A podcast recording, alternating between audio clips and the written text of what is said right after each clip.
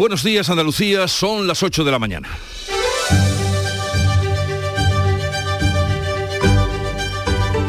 En Canal Sur Radio, La mañana de Andalucía con Jesús Vigorra.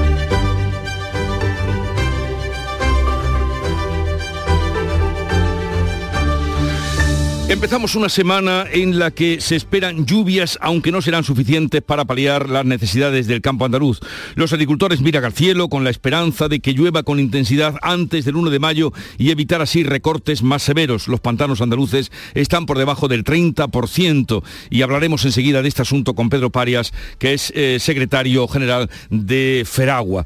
Pero esta semana también tiene alto voltaje político. La ley del solo sí es sí sigue marcando la agenda política y mañana se vota su reforma en el Congreso de los Diputados. El PSOE no cuenta con el apoyo de sus socios de gobierno, Unidas Podemos, ni el de los de Esquerra, ni de Bildu. Los morados siguen pidiendo a los socialistas un acuerdo con el Ministerio de Irene Montero, cuya dimisión sigue pidiendo eh, desde el PP.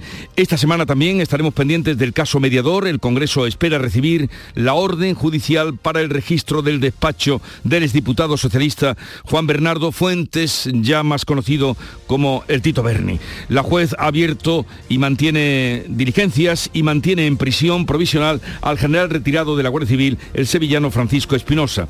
Entramos en la semana del Día Internacional de la Mujer, 8M. Los datos siguen siendo más que preocupantes. La brecha salarial entre hombres y mujeres se sitúa en casi el 12%. Canal Sur Radio y mm, Televisión van a dedicar una programación, vamos a dedicar una programación especial desde hoy y hasta el domingo con motivo del 8M. De estas y otras noticias, enseguida les ampliamos información.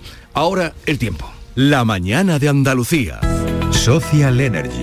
La revolución solar ha llegado a Andalucía para ofrecerte la información del tiempo. Este lunes tenemos eh, cielos nublados con previsión de lluvias que van a ir generalizándose de oeste a este de la comunidad durante todo el día. Serán precipitaciones, eso sí, débiles, localmente persistentes, persistentes perdón, solo en la provincia de Cádiz. En el resto de Andalucía, sobre todo en la parte oriental, serán poco probables.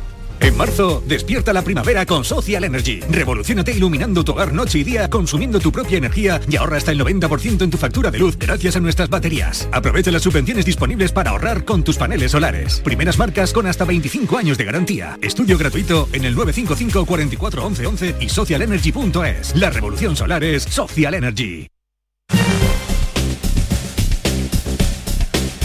Vamos a conocer ahora el estado de las carreteras en Andalucía. Alejandro Martín nos informa desde la DGT. Buenos días. Muy buenos días. Hasta ahora estamos pendientes de tres accidentes que complican el estado de la circulación en la comunidad andaluza. Uno de ellos en la provincia de Cádiz, en la 381 a la altura de Medina, sentido Gibraltar. Otro alcance más en la ronda S30 en Sevilla capital, en Los Remedios, hacia Camas, que genera retenciones en ambas direcciones. Y por último, otro alcance lo tendremos en la provincia malagueña, en la 7, a la altura de Fuengirola, sentido Marbella genera hasta 2 kilómetros de retenciones. Al margen de esto vamos a encontrar también complicaciones en la ronda GR30, ya en la provincia de Granada, a la altura de Zaidín, sentido sur.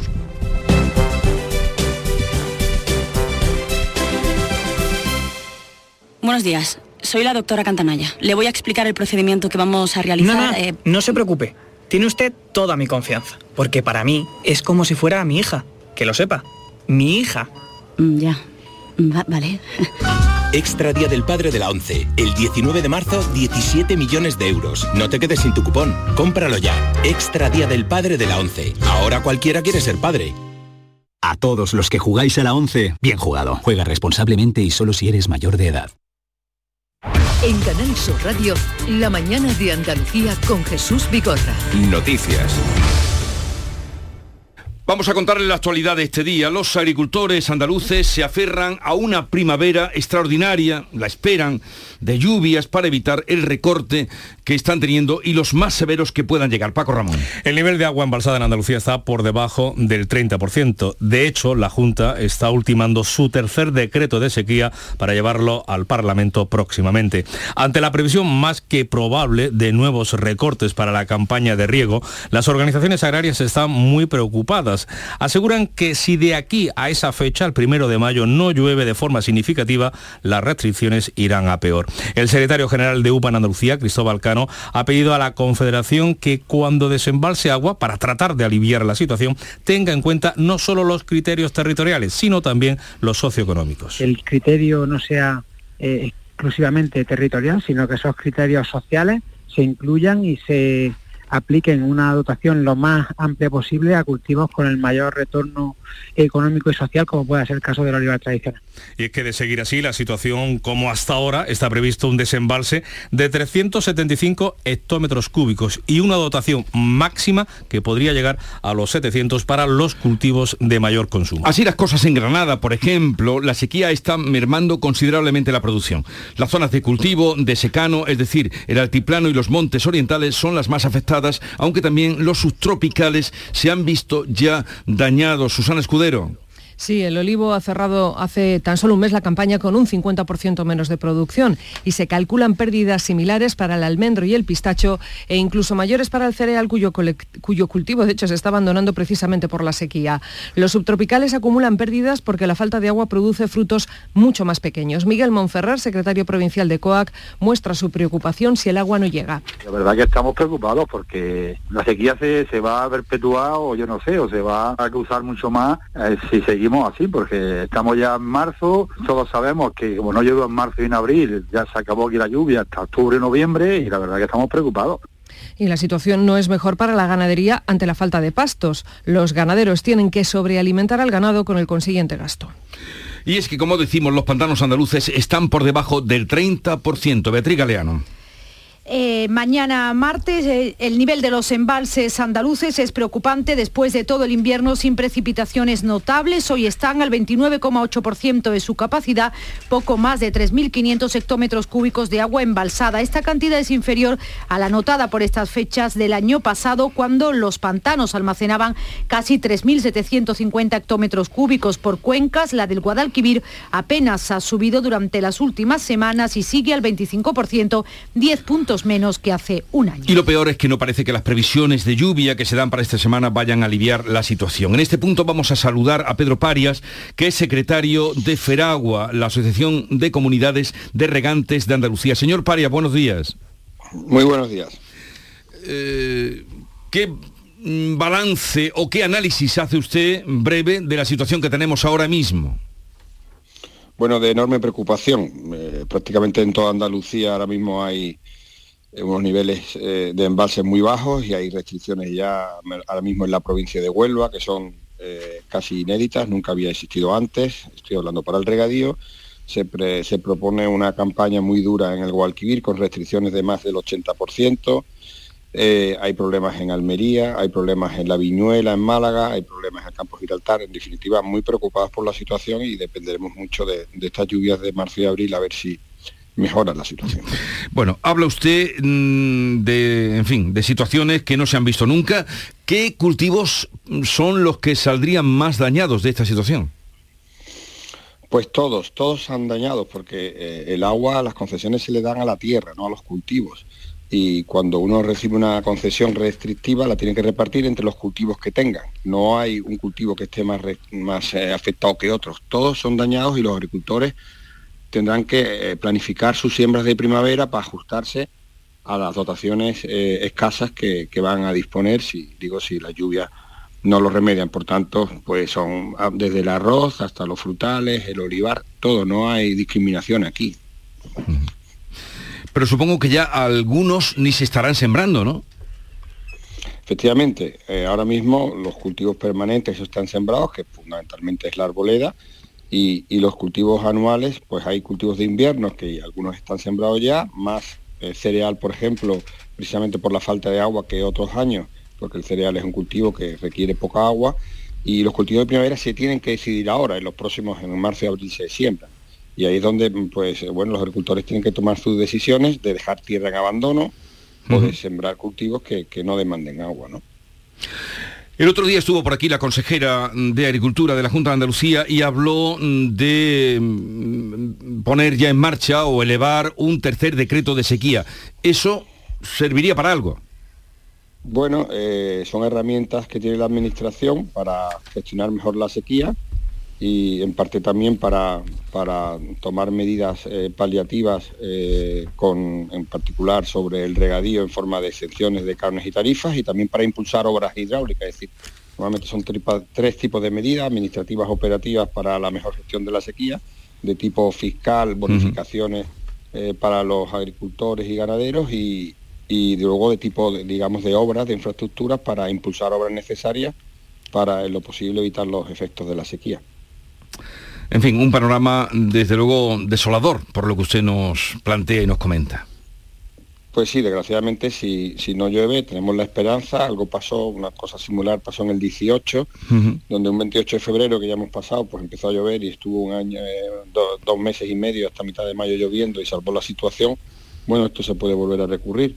Hay pocas probabilidades, pero se puede volver a recurrir. En todo caso, todo lo que llueva a partir de ahora, bueno es y necesario es para reducir ese nivel de, restricciones que ya se anuncian en el Guadalquivir o que ya tienen actualmente en la provincia de Huelva, o que hay en la Viñuela, lo que hay en, en, Almanzora, en Almería, en fin, toda, prácticamente toda Andalucía está afectada por, por la sequía y hay que recordar que también que estos decretos de sequía la primera prioridad que tienen es garantizar el, agua para suministro humano, para abastecimiento. ¿no? Las obras normalmente están enfocadas al abastecimiento urbano y, bueno, esa es la prioridad de las administraciones, lógicamente. A partir de ahí, pues estamos nosotros los, regantes que somos los que solemos pagar el pato de cuando hay falta de agua y por eso se aprueban este tipo de medidas paliativas, de medidas fiscales, condonación de canes y tarifas, de IBI, de préstamos eh, y de condonación de cuotas sociales, en fin, que, son medidas que nos gustaría no, no, no tenerlas que, ni que pedir, ¿no? Pero bueno, esa es la situación la que tenemos para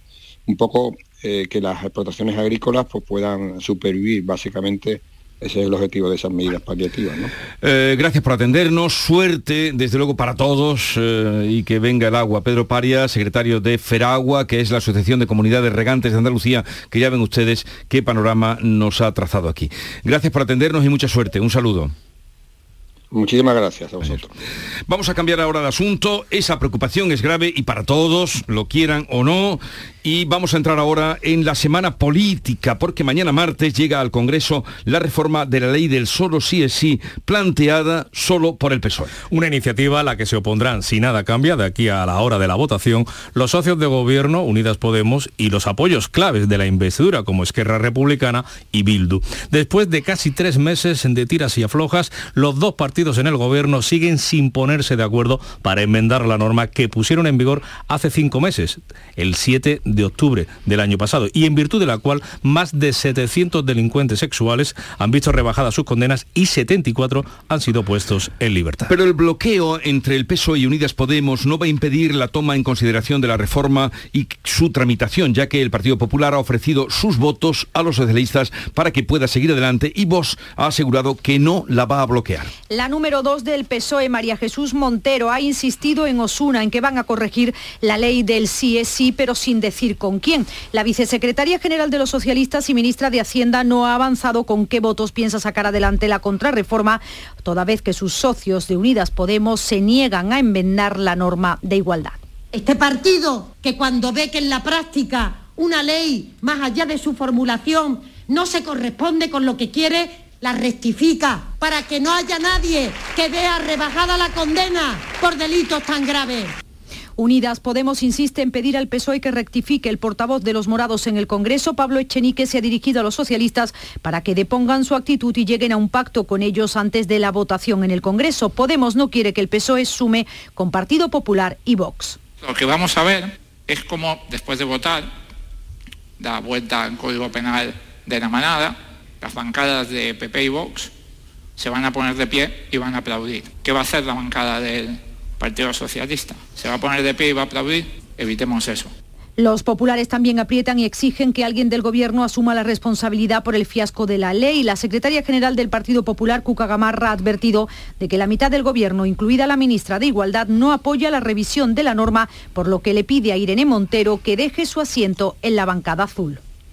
Pero lo que ya es inadmisible es que vaya a seguir sentada en el Consejo de Ministros oponiéndose a que se tramite una ley para que el Código Penal no beneficie a los agresores sexuales.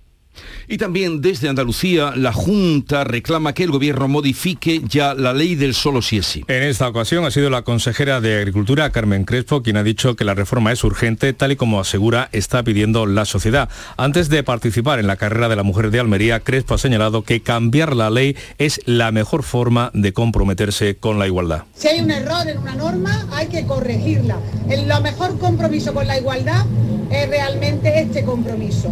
Reformar una ley que está haciendo daño a la sociedad. Vamos ahora con el caso mediador, que también se ha hecho popular por el Tito Berni. El Congreso de los Diputados espera recibir esta semana la orden judicial para que la policía registre el despacho del exdiputado socialista Juan Bernardo Fuentes en el Congreso. La oposición critica que el Congreso todavía no haya autorizado el registro del despacho y que la Fiscalía no lo haya pedido. El abogado del diputado del PSOE asegura que el despacho está intacto, se cerró cuando su representado entregó el acta de parlamentario y nadie ha vuelto a entrar. Mientras la juez ha abierto ya tres causas separadas y mantiene en la cárcel al general retirado de la Guardia Civil, el sevillano Francisco Espinosa, en prisión provisional desde hace 15 días por riesgo real de destrucción de pruebas. Precisamente sobre la gestión del general al mando del proyecto de seguridad García Sagel, liderado por la Guardia Civil, Bruselas señala que las auditorías realizadas no encontraron irregularidades de ningún tipo en las compras realizadas con fondos europeos. El PSOE acusa al Partido Popular de hacer ruido con el caso mediador mientras los populares piden una comisión de investigación ya en el Congreso. La vicesecretaria general del PSOE, María Jesús Montero, ha acusado al PP de generar ruido para tapar la política que hace el Ejecutivo y ha defendido la actuación de su partido con el exdiputado Juan Bernardo Fuentes. Puede ser que en la fila de un partido, en la fila de una institución, aparezca un garbanzo negro. Puede ocurrir. Lo importante cuando eso ocurre es cómo se actúa cómo se reacciona, con qué rapidez, con qué contundencia. Mientras el PP exige al presidente del gobierno, Pedro Sánchez, que deje de atacar a las empresas y permita una comisión de investigación para defender, según la número dos de los populares, Cuca Gamarra, la honorabilidad de las instituciones manchadas, en su opinión, por este caso. Porque tenemos que defender la honorabilidad de las instituciones. Tenemos que defender la honorabilidad de ser diputado en nuestro país.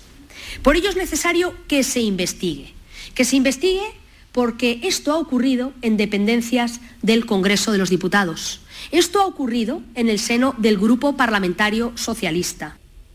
Les hablamos de otra causa que mañana martes comienza a juzgarse en la audiencia de Málaga. Se trata del caso Astapa de presunta, una presunta corrupción política y urbanística en la localidad malagueña de Estepona, María Ibáñez. El caso Astapa se inició en 2007, hace 16 años, y ahora hay casi 50 acusados, entre ellos el alcalde, el socialista Antonio Barriento, después de que se haya retirado la acusación para algunos de los procesados en el trámite de cuestiones previas y otros hayan llegado a un principio de acuerdo. Se van a sentar en el banquillo, entre otros, cinco exconcejales del PSOE y del partido de Estepona, además de empresarios y funcionarios. El juicio se celebrará por bloques y arrancará mañana martes, analizando los expedientes de infracciones administrativas en ese ayuntamiento. El fiscal considera que el exalcalde ignoró adrede los listados de expedientes pendientes. Se hizo caso omiso a las sucesivas advertencias del, del tesorero municipal. La Fiscalía estima en 28 millones de euros el perjuicio causado al ayuntamiento de Estepona. La pasada tarde ha tenido lugar en Marbella la cremación de los restos del empresario sueco Lars Gunnar Brover, marido de la alcaldesa de Marbella, Ángeles Muñoz. Recordemos, el empresario que tenía un delicado estado de salud estaba siendo investigado por la Audiencia Nacional por un presunto delito de blanqueo. El juez Manuel García Castellón había dejado en suspenso su procesamiento atendiendo a su estado de salud. El PSOE ha pedido reiteradamente explicaciones a la alcaldesa marbellí. Ángeles Muñoz, sí tendrá que rendir cuentas sobre su patrimonio en el Senado a petición de los socialistas para aclarar si vulneró el código de conducta de las Cortes Generales. Y otra, eh, otra noticia de la actualidad política es la moción de Vox. De momento no hay noticias sobre cuándo se celebrará la moción de censura. Vox presiona al PP para que escuche a Ramón Tamames y luego vote en consecuencia. Lo ha dicho en Santa Cruz de Tenerife el presidente del partido Santiago Pascal, quien ha afirmado que la moción de censura contra Pedro Sánchez pondrá a prueba también al líder de los populares, Alberto Núñez Fijó. Tiene que decidir, dice Abascal, si está con Sánchez o contra Sánchez. Tengan un poco de decoro escúchenlo, piénsenselo dos veces y después elijan o Sánchez o el profesor Tamames, o un desaprensivo o un hombre que representa la concordia, un hombre que tiene experiencia y un hombre que merece respeto.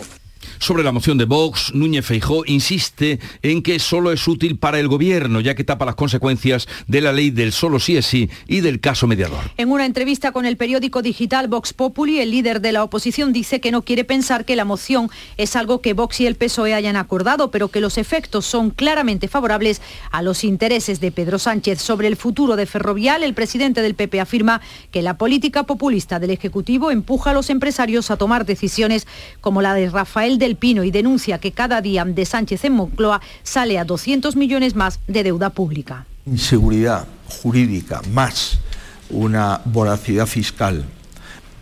Es evidente que eh, parece que estamos empujando a la gente para no quedarse aquí. Yo quiero aprovechar eh, esta oportunidad para decirle a todos los empresarios españoles que la política va a cambiar, que nosotros no vamos a señalar a los empresarios, Mañana martes el Consejo de Ministros aprobará un proyecto de ley para la representación paritaria en las grandes empresas y el propio Ejecutivo. Y el Tribunal Constitucional va a debatir esta semana sobre el recurso de Vox contra la ley de la eutanasia. El asunto debía haberse abordado con su anterior composición, pero se vio retrasado por las recusaciones lanzadas por el PP contra varios magistrados que finalmente fueron rechazadas. Según informa eh, el Tribunal, el órgano constitucional, harán falta varias sesiones plenarias hasta resolver el recurso contra la ley de eutanasia, dice, por la complejidad y relevancia que representa este asunto. Y la Junta de Andalucía tendrá, como ya lo tuvo en su día, un delegado en Cataluña. El consejero de Presidencia, Antonio Sanz, ha anunciado en Barcelona, con motivo del Día de Andalucía, que el gobierno andaluz pondrá en marcha la figura de un delegado de la Junta en Cataluña para apoyar a los andaluces que viven allí e impulsar proyectos tanto en Cataluña como en Andalucía. Sanz ha destacado que nuestra comunidad se está convirtiendo en la locomotora de España. Era una persona que se encargue de mantener el nexo de, unión con todas las comunidades. Andalucía hoy avanza más que nunca. Andalucía hoy se está convirtiendo en locomotora económica, eh, política y social de España. El secretario general del PSOE andaluz reclama a la Junta políticas dirigidas a los jóvenes. Lo ha dicho en Granada Juan Espadas, quien ha insistido en la necesidad de tener una estrategia integral en empleo y en vivienda, porque son los temas que más afectan a los jóvenes. Pero asegura que siempre ha recibido el rechazo de parte del PP para crear grupos de trabajo sobre este segmento de la población. El Partido Popular se negó el final de la legislatura pasada a la propuesta del Grupo Socialista de crear un grupo de trabajo sobre los jóvenes en Andalucía y estrategias políticas y medidas legales para favorecer la igualdad de oportunidades y sobre todo en el mundo rural, sobre todo en los municipios de Andalucía que tienen que dar especialmente oportunidades a los jóvenes y atendemos ahora a la guerra de Ucrania que cumple hoy 375 días con toda la atención puesta en los combates que se están librando en las regiones de Zaporilla y el Donbass. Las tropas rusas aprietan el cerco en torno a la ciudad de Bachmut. Rusia ha redoblado los ataques en las últimas horas en este enclave que es puerta para acceder a otras zonas del Donetsk y donde Putin busca su primera victoria en meses. Volodymyr Zelensky ha reconocido dificultades esta noche, pero nada ha dicho de retroceder ni de rendirse. Es una de las batallas más duras, dolorosas y desafiantes, pero aguantaremos y expulsaremos a los invasores y los llevaremos ante la justicia. Ucrania saldrá victoriosa. Seguimos, seguimos, hablando de Ucrania porque el Congreso va a votar esta semana el envío de carros de combate al conflicto y el despliegue de una batería antimisiles en Estonia. Lo lleva a votación el Partido Popular, un asunto que enfrenta a los dos socios de gobierno, al PSOE y Unidas Podemos. Los populares, en su moción, instan al Congreso a condenar la invasión iniciada por, por Rusia hace ahora ya más de un año, así como a apoyar la ayuda financiera y el envío de carros de combate y material militar a Ucrania. Un envío de material que el Partido Popular pide que se informe en el Congreso. De hecho, solicitan que los ministros de Exteriores y de Defensa comparezcan mensualmente. Más asuntos que atañen a defensa. El Partido Popular aboga por un control compartido de la base militar de Gibraltar. Los ecologistas denuncian que la actividad en este punto estratégico del Reino Unido se ha reactivado con la reparación de submarinos nucleares. Campo de Gibraltar, Ángeles Carreras. Pues sí, en estos momentos en la base hay tres buques de guerra, además del submarino nuclear Audacious, que llegó el viernes y que puede estar siendo sometido a algún tipo de reparación. Para el senador popular y alcalde de Algeciras, hechos como este refuerzan la idea de que el Reino Unido quiere hacer un alarde de fuerza frente a España cuando precisamente se debería compartir la gestión de la base militar. José Ignacio Landaluce.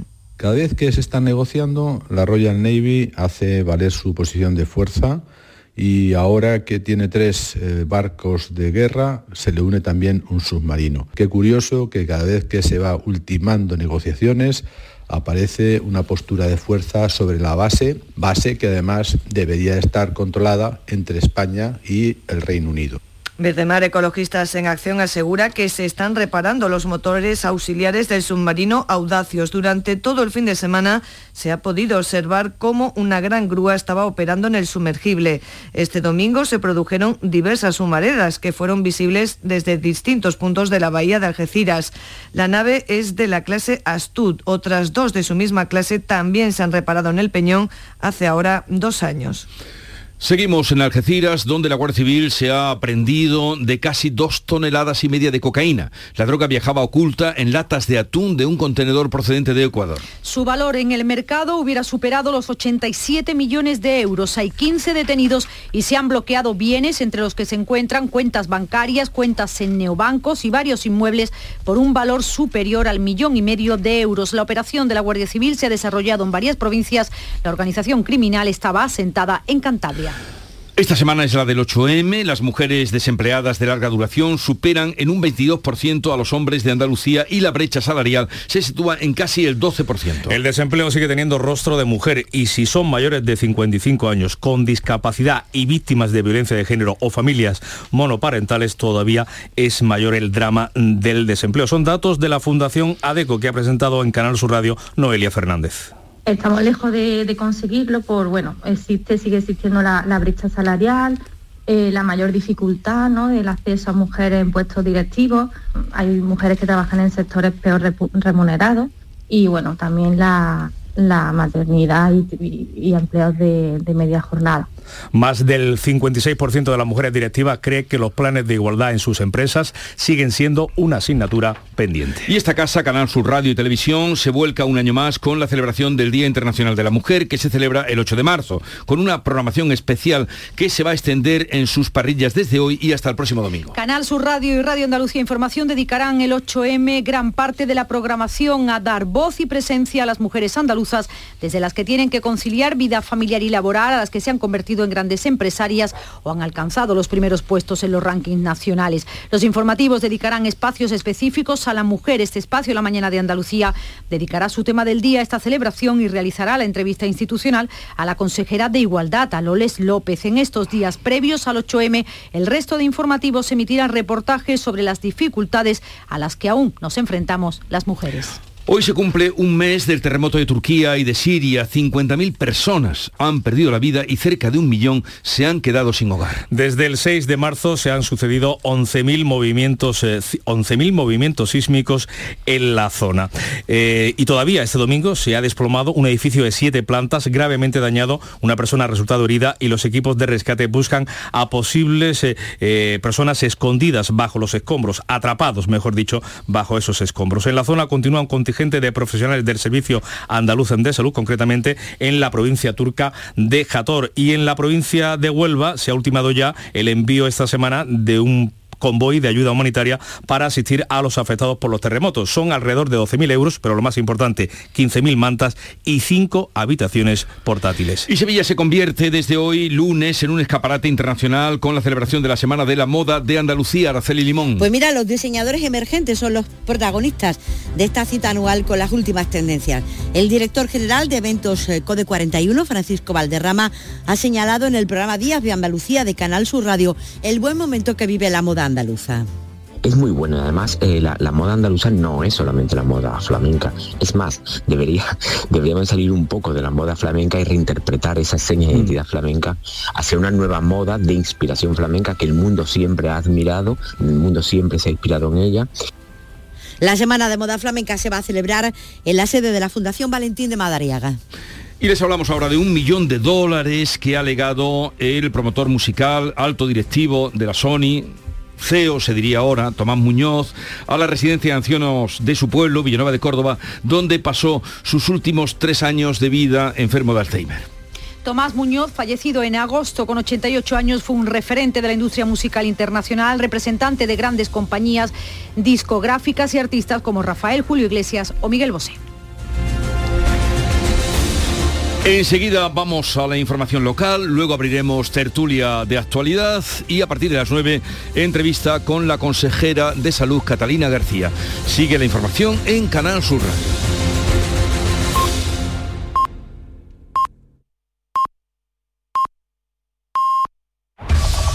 En la mañana de Andalucía de Canal Sur Radio, las noticias de Sevilla con Araceli Limón. Saludos, muy buenos días. Ya son 11 los kilómetros de retenciones que hay en el puente del Centenario sentido Huelva por un accidente que se ha producido hace aproximadamente una hora y cuarto, una hora y media. Hay otros 6 kilómetros de retenciones en el mismo puente del Centenario sentido Cádiz. 5 kilómetros en la autovía de Huelva, en la entrada a Sevilla por la autovía de Huelva, 2 kilómetros en la autovía de Bellavista, en la de Utrera y en la de Coria. La circulación es muy intensa en todos los accesos a Sevilla. Así están las cosas a esta hora de la mañana, cuando tenemos 11 grados de temperatura en Sevilla, esperamos una máxima de 18 y lluvia al mediodía. No lo pienses más. Este año haz borrón y casa nueva con la hipoteca joven IN95. La hipoteca que estabas buscando. Porque te financiamos hasta el 95% del menor valor entre tasación y compraventa. Para más información, acerca de nuestras oficinas o entra en cajaruraldelsur.es. Te sobran razones para venir a Caja Rural del Sur. Hipoteca joven IN95 de Caja Rural del Sur. Formamos parte de ti. Lelutier se despide para siempre de Sevilla con Mastropiezos de Mastropiero, un show de obras nuevas en el que se recuerda la vida de Johann Sebastian Mastropiero, desde sus primeros fracasos hasta los más recientes. 27 y 28 de junio en el Auditorio Fibes. Gira despedida de Lelutier, a la venta en fibestickets.es. Hoy comienza el montaje de los palcos de Semana Santa en la Plaza de San Francisco y en la feria se amplían los plazos por parte del ayuntamiento para que los montadores de casetas lleguen a tiempo. El consistorio les ha dado 15 días más y le permite trabajar los fines de semana para cumplir con los plazos. El problema es la falta de trabajadores. La pandemia ha obligado a muchos trabajadores a irse a otros sectores, aunque también se puede deber a las condiciones de trabajo que se ofrecen.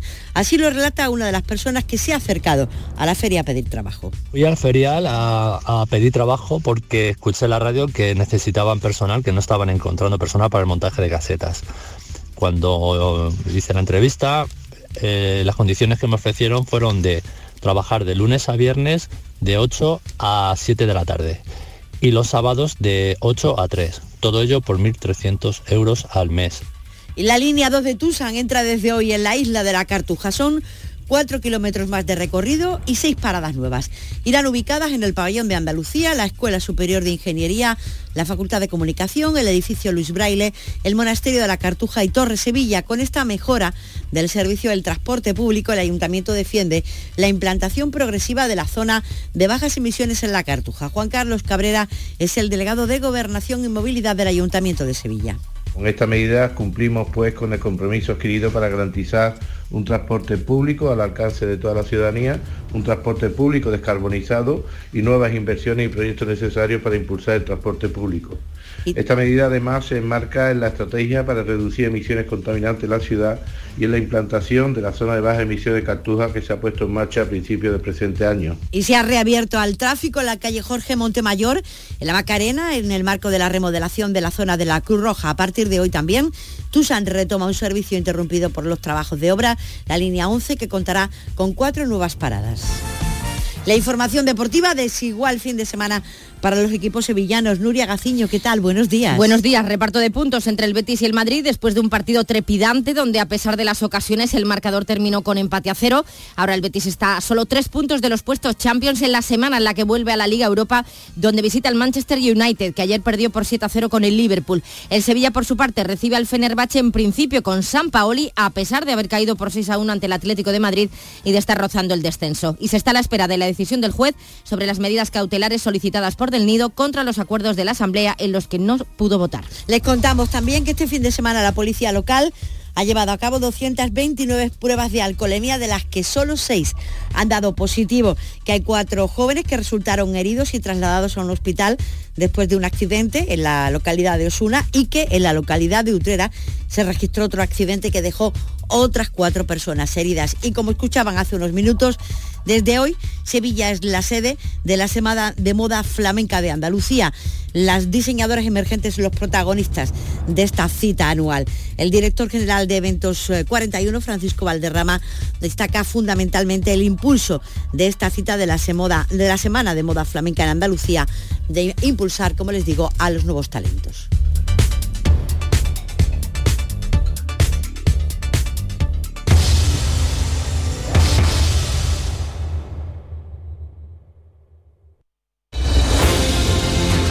Mírame.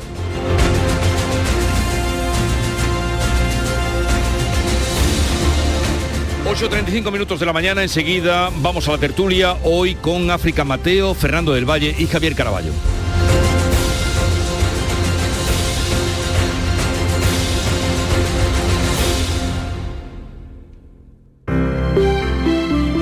Buenos días. En el sorteo del sueldazo del fin de semana celebrado ayer, el número premiado con 5.000 euros al mes durante 20 años y 300.000 euros al contado ha sido 4.529 04529 serie 48048. Asimismo, otros cuatro números y series han obtenido cada uno de ellos un sueldazo de 2.000 euros al mes durante 10 años. Puedes consultarlos en juegos11.es. Hoy, como cada día, hay un vendedor muy cerca de ti repartiendo ilusión. Disfruta del día. Y ya sabes, a todos los que jugáis a la 11, bien jugado.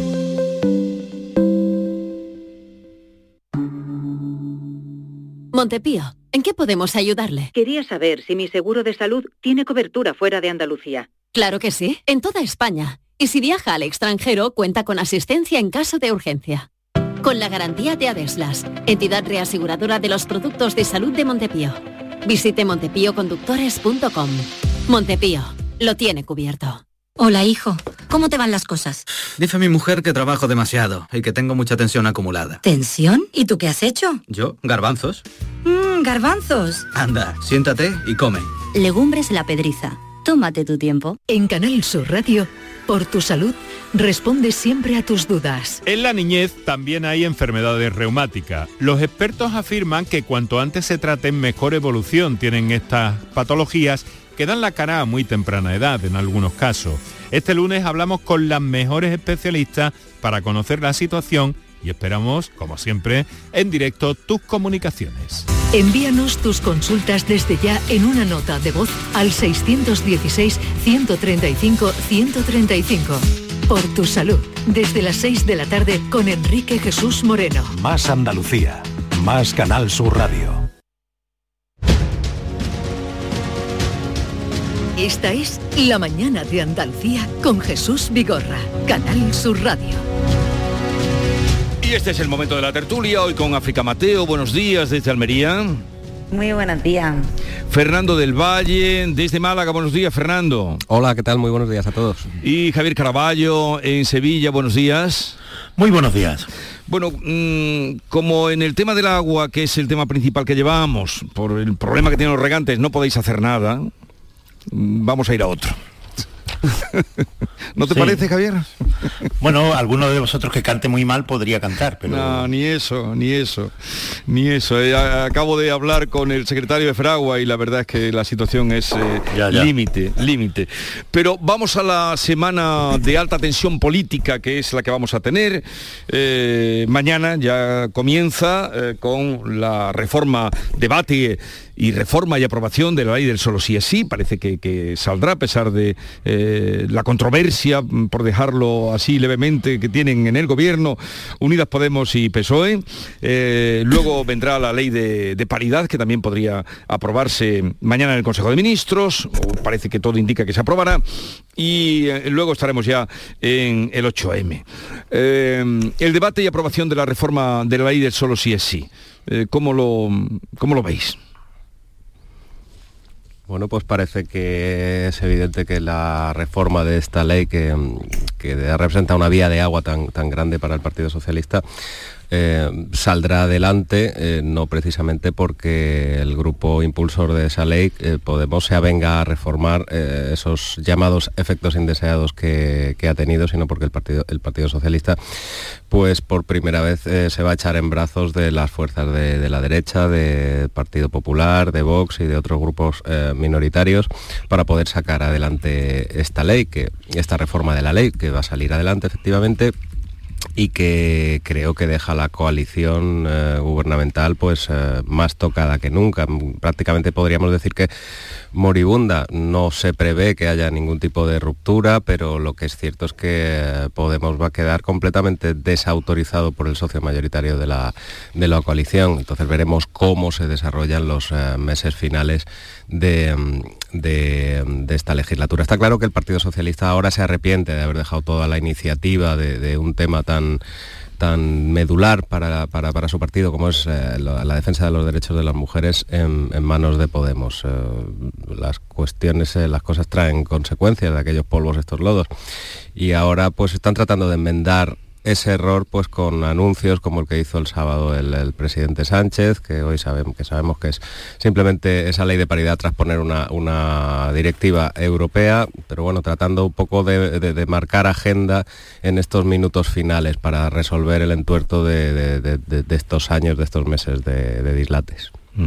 Estoy de acuerdo, Fernando, en tu, discurso sobre la ley del sol, si así, más o menos ha explicado muy bien lo que creemos que va a pasar en los próximos días, pero no estoy de acuerdo en que, en que la ley de paridad sea simplemente trasladar una directiva y que se saque ahora por casualidad, porque al final eh, los datos que, tenemos encima de la mesa. África. ¿Eh? Casualidad ninguna.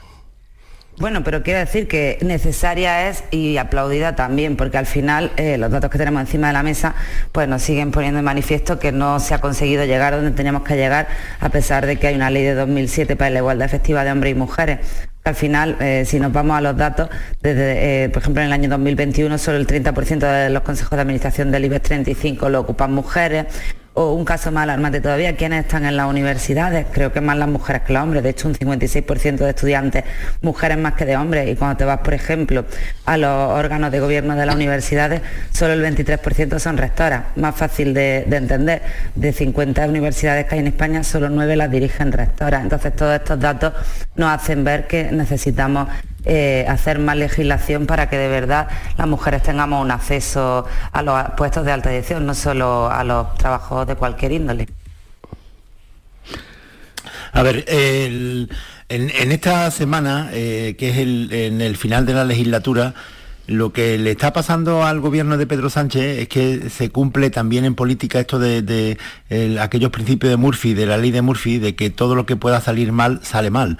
Eh, este gobierno tan declaradamente feminista desde el principio jamás podía calcular hmm. que al final del mandato eh, iba a llegar eh, el último 8 de marzo, como es este, con los socios de gobierno enfrentados eh, por, esta ley de, del consentimiento, la ley del CSI, eh, con las manifestaciones en la calle, pero eh, más enfrentadas que nunca, el feminismo más enfrentado que nunca por, por lo de la eh, ley trans, un debate en el Congreso en el que van a votar, que, esto es un hecho insólito en la democracia, ¿no? que, que un gobierno haya aprobado una ley y que a los tres meses se vea obligado a reformarla y que medio gobierno vote en contra de la reforma de esa ley mientras que el otro eh, medio gobierno vota a favor de la reforma de la ley con los eh, votos de la oposición, pues da, eh, simplemente eso da una idea muy clara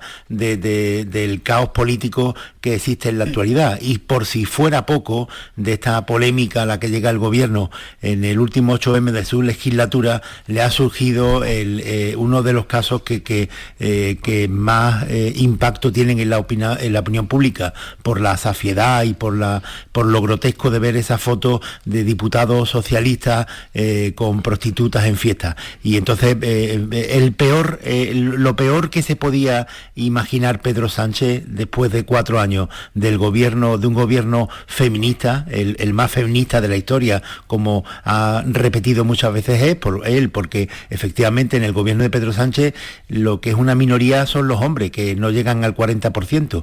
La, la mayoría del Consejo de Ministros son eh, mujeres y que eh, nunca en, el peor de sus cálculos podría haber pensado Pedro Sánchez que llegaría en esta circunstancia de enfrentamiento, de división, de polémica por la ley y de ruptura con su socio y el escándalo de corrupción de prostitución. Y este es el escenario del 8M, esto es lo que, hace eh, insólita esta semana con respecto a todas las anteriores. Eh, no, no, no, es previsible lo que la política española no, no, sí, lo que pueda pasar. Que, ¿Quién nos puede decir qué puede pasar? Que se lo pregunten a Pedro Sánchez, de que eh, todo lo que puede pasar, o sea, le, puede pasar todo. yo siempre... sí, sí, termina, Javier. Sí, sí, que no, yo siempre cuento que, que, yo me imagino a Pedro Sánchez el día que se levanta la Moncloa va a despachar con su asesor, le dice, ¿alguna novedad? Y le dice el asesor, presidente, hemos hecho trenes que no caben por los túneles. Y entonces ya a partir de ahí se derrumba todo. Pero Javier, tú hablas de caos parlamentario y yo lo que creo es que es lo que, lo que va a mandar ahora. O sea, eh, lo que pasaba antes de grandes bloques, PSOE o PP gobernando con mayoría absoluta, no se va a volver a dar. Entonces al final hay un juego político mucho más abierto y, suceden cosas como estas, que unas leyes lo apoyarán uno y otras lo apoyan otro y no es la primera vez en la legislatura. Sí, pero no, deja de ser significativo y no deja de ser parado no deja de ser paradójico, es que no, exactamente no, es cualquier ley, es que estamos hablando nada menos de que el gobierno que se dice más feminista de, la historia, que presume de ello, sea quien ha conseguido llevar eh, eh, el, enfrentamiento en el feminismo a, las cotas más altas. Vamos a ver, el feminismo no es un bloque monolítico, en eso eh, podemos creo que podemos estar de acuerdo. División siempre ha habido, como en cualquier, como en cualquier movimiento, en cualquier corriente de opinión, pero el grado de enfrentamiento al que estamos, al que hemos llegado con este gobierno me parece que es absolutamente inaudito y seguramente que haber dejado esa agenda, haber dejado esa iniciativa en manos del populismo de Podemos, pues tenga mucho que ver cuando se ha gobernado y se ha legislado en base a, ideología ultra, pues seguramente que tenga que ver con que se llegue a este 8M como, como se está llegando. Yo estoy, muy de acuerdo contigo, África, en que queda muchísimo por hacer en materia de igualdad, en materia de defensa de las mujeres y, tú, has dado, ahí unos datos que son absolutamente incontestables. Eh, también es verdad que se van produciendo avances eh, eh, que me parece que también sería, sería absurdo, absurdo negar pero eh, que, lleguemos, que lleguemos a este 8M con ese grado de, división, a mí me parece que no beneficia precisamente al movimiento feminista. Pero a ver, vayamos la por partes. de Podemos ya la conocemos de hace tiempo. El tema es, vosotros decís que es que hay como más enfrentamiento que nunca en el feminismo. No, es que también se está legislando más que nunca en este sentido y también se está hablando más que nunca. Entonces es lógico que salgan las diferentes posturas. Es que ha habido momentos en los que no se ha hablado de nada de esto. Entonces mm, ahí no va a haber ningún tipo de enfrentamiento ni va a haber un, un debate en la calle. Ahora lo hay porque se, está, se están haciendo cambios. Entonces, claro que es diverso el feminismo, no va a pensar todo el mundo igual. Sí, pero que ha habido pactos de Estado, eh, por ejemplo, con el tema de la violencia contra la mujer, pues que es que se han seguido pactos de Estado que se han abandonado porque se ha querido abandonar, se ha querido abandonar, sí, claro, se ha querido abandonar el consenso y legislar, eh, eh, legislar como se ha legislado. Es que no estamos hablando de cualquier ley, es que la ley trans mm, resulta que rompe por completo el, feminismo y ahí hemos tenido los casos de, Carmen Calvo y no solo lo rompe, sino que a mí lo que lo que me parece tremendo es el grado de enfrentamiento, el grado de insultos que hemos llegado a ver entre, entre representantes del feminismo que se supone que lo único que quieren es defender los derechos de las mujeres. Flaco favor se, hace mm. cuando se legisla de esta Pero vayamos mm, por partes porque la semana va a ser larga y va a tener de todo. Mañana la reforma va a salir adelante. Esto ya, vamos, tendría que pasar algo mm, muy extraño porque el PP ha dicho que va a salir adelante la reforma. Sale adelante la reforma. Parece que hay movimientos de, por parte del Partido Socialista eh, para intentar llegar a un punto de acuerdo con Podemos, pero yo no, yo al menos no, yo, no lo veo eh, claro porque que eh, al margen de, la ley en sí, de, las cosas que se puedan reformar la ley, es que todo esto se ha convertido ya en una batalla política y, y a Podemos le interesa mucho más en este momento poder afianzar a sus votantes con la idea de que el PSOE vota con la derecha y con esta barbaridad que repiten de que se vuelve al código de la manada, como si los de la manada hubieran... Eh, realizado el código eh, penal, eh, les interesa más ese discurso político que mejorar algunos aspectos de la ley. Y, esto es así. Entonces, eh, en un año electoral Podemos no va a renunciar a, esa bandera. Ellos creen que, que si mañana el Partido Socialista reforma la ley del CSI y vota con ellos tanto Vox como el Partido Popular, el PSOE habrá caído en una trampa. Y les interesa más que el PSOE caiga en la trampa que reformar la ley del CSI, que eh, eh, eh, al final pues irá atenuando, piensan en Podemos, irá atenuando sus efectos. Hace unos días, creo que el viernes o el jueves, el Poder Judicial hizo pública el balance total de las reformas de, pena y creo que era una de cada cuatro se había reformado, o sea que tampoco el balance es, muy, muy elevado. Eh, ¿Cuál es el problema? Que, eh, este es un tema de, las agresiones a mujeres, todo lo relacionado con las agresiones a mujeres, delitos de violencia sexual, que causan una gran alarma en la ciudadanía. Y el, número es lo de menos. El problema es el escándalo social que, se monta. Pero Podemos estar dispuestos a asumir ese riesgo porque ya tienen el discurso político construido y lo fundamental para ello es que el PSOE, a su juicio, caiga mañana en la trampa. Desde luego que en un año en el que hay elecciones y hay una coalición entre un partido mayoritario que es el PSOE y un partido minoritario como es Unidas Podemos, le, conviene al partido minoritario diferenciarse del partido que, que, tiene mayor granero de votos. Entonces, yo, más que pensar en que Podemos ya intente mantenerse en su ley porque crea muchísimo en ella, desde luego que estoy contigo, Javier, en que lo que buscan es una estrategia política de, un elemento diferenciador y de poner además al peso en una posición de que no es un partido de izquierda, que no es un partido progresista y que ellos sí que pueden ocupar ese hueco y ganar unos pocos más de votos, sobre todo cuando las encuestas les dan una pérdida. Sí, hoy tenemos eh, encuestas que ahora, mm, hablaremos. No hay lunes sin encuestas, hablaremos. Pero también, por otra parte, Javier y África eh, se, se eh, se desembaraza de Podemos eh, Pedro Sánchez y, la parte socialista del gobierno. Pero, se, desembaraza casi con, la, nariz tapada, además. De la película. Pero ¿Desembaraza en qué sentido? que, los deja aparte y saca a ellos adelante la reforma de la ley. No, pero, pero vamos a ver, es que el, eh, durante e, este era es que por eso lo decía antes, lo decía antes de lo, del principio de Murphy. Este era el, año tranquilo que se había planteado Pedro Sánchez en su legislatura. Por eso aceleró todas las reformas legales en, el último eh, en la última quincena del mes de diciembre. Pero claro llega el principio de año y le estallan todos los casos de la ley del CSI ellos aguantan más o menos hasta que ya ven que eso es insostenible que le está causando un problema entre su electorado feminista muy importante. Había ayer o antes de ayer una encuesta que decía que eh, Pedro Sánchez en, en el apoyo de las mujeres había caído 6-7 puntos en lo que llevamos de año en dos meses, seis, siete puntos en lo que llevamos de año había caído en el apoyo de las mujeres al Partido Socialista. Esa grieta tenía que cerrarla.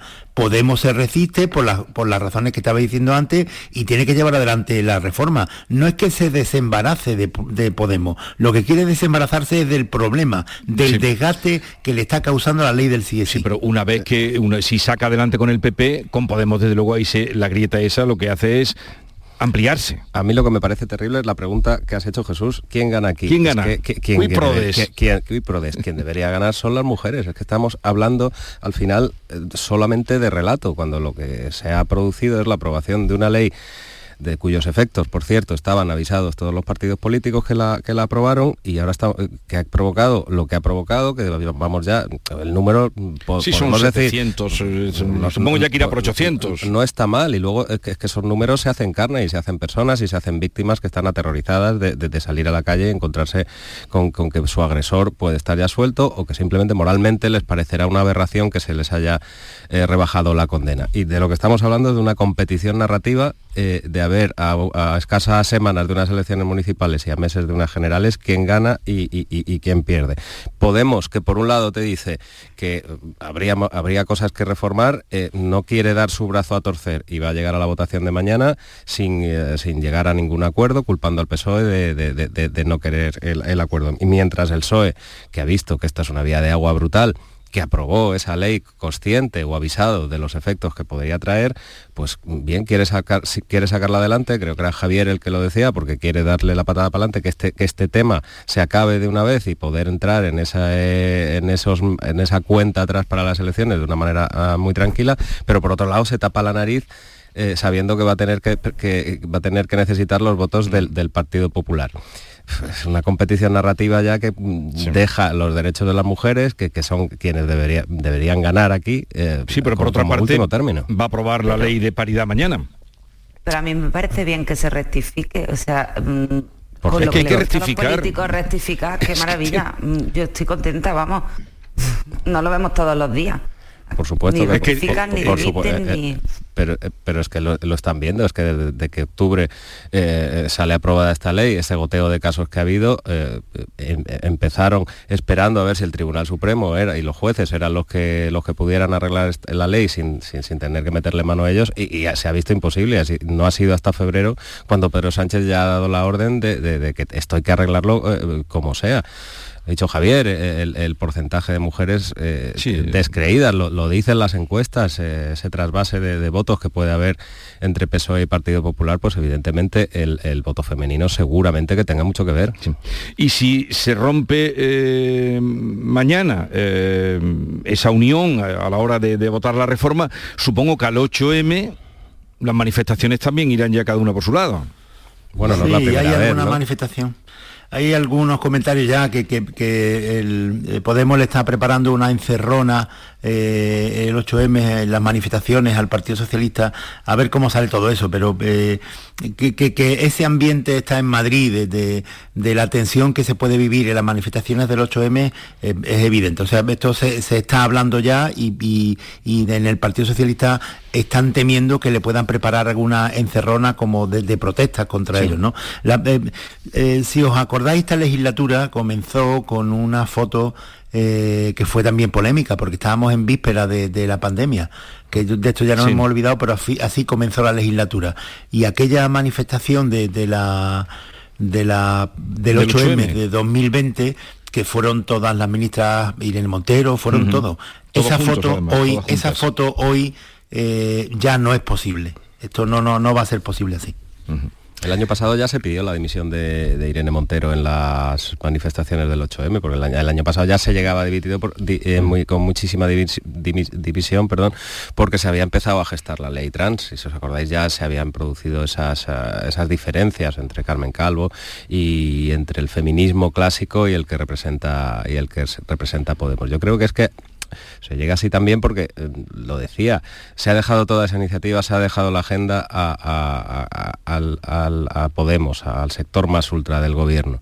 Y nos, estamos encontrando con este tipo de leyes que creo que no representan a la mayoría de los ciudadanos, a la mayoría de feministas, pero que encima se ven acompañadas de, otras cuestiones absolutamente ridículas. Y, aquí hay que citar el caso de, la secretaria de Estado de Igualdad, de Ángela Rodríguez, diciendo este fin de semana, pues eh, si las mujeres deben sentir eh, más placer o deben, eh, deben preferir la penetración o, la, la autoestimulación. Dejen de meterse en la cama de los demás, además desde esa posición de, autoridad mm. moral, diciendo ella cómo tienen que disfrutar las mujeres. Pero ahí le han contestado también muchas feministas, ¿eh? Lógico, pues, pues, pues, lógicamente. En fin, y las encuestas, les habéis echado un vistazo, el mundo saca encuesta, el país, el periódico. Mm, hay, dos, encuestas, no, sí, sí, hay dos encuestas interesantes. Vamos, pues un comentario rápido, pero esto quizá tenga más que ver con, las líneas editoriales que con otra cosa, porque lo que todo el mundo, todas las encuestas eh, eh, certifican es que en este momento lo que está pasando es que el Partido Popular eh, está consolidando su ascenso que a Vox le ha salido muy mal la mm. jugada de la moción de censura de Ramón Tamame que Podemos ha fidelizado, como decía antes, a su electorado con esta contraofensiva contra el Partido Socialista y que el PSOE pues, pues no levanta cabeza. Aún así, en, la, encuesta del mundo dice que el PP se despega sobre Pedro Sánchez y que puede conseguir la mayoría absoluta con Vox. ¿Qué es lo que no dice el país? En el país se dice que efectivamente el PP le saca más distancia al Partido Socialista, pero no logra la mayoría absoluta con Vox, con lo cual eh, eh, Pedro Sánchez podría revalidar su mayoría parlamentaria tan, tan diversa en el Congreso de los Diputados. Oye, y, Unidas Podemos sigue sin moverse, tal cual. Sí, eso no lo está destacando nadie. Destaca la caída de Vox, pero Unidas Podemos se queda ahí. O sea, eh, por muchos vendavales, el mundo le da 32, el país le da 33. Eso es lo que te estaba diciendo, eh, Jesús, que, que, gracias a este discurso contra el Partido Socialista, en el que Podemos se presenta como una víctima de las fuerzas de la extrema derecha, ha conseguido eh, asentar y fidelizar a su electorado. Sí, porque en encuestas anteriores en otros meses sí que descendía también. O sea que ahora cuando vuelve a recuperarse y ponerse en números de... Pues entonces no se arregla, de cara a mañana no se arregla nada. O sea, si le dan 33 y 32, como estáis comentando vosotros, aquí no hay arreglo, mm, remiendo ninguno. Lógicamente. En lo que comentabais de Vox, al margen de la moción de censura eh, planteada, eh, la, tendencia desde hace muchísimos meses en todas las encuestas es un descenso de, los seguidores, del número de votos. Eh. esto ya lo habrá apuntalado más, pero ya venía bajando. Un momentito, que llegamos a las 9 de la mañana y continuamos.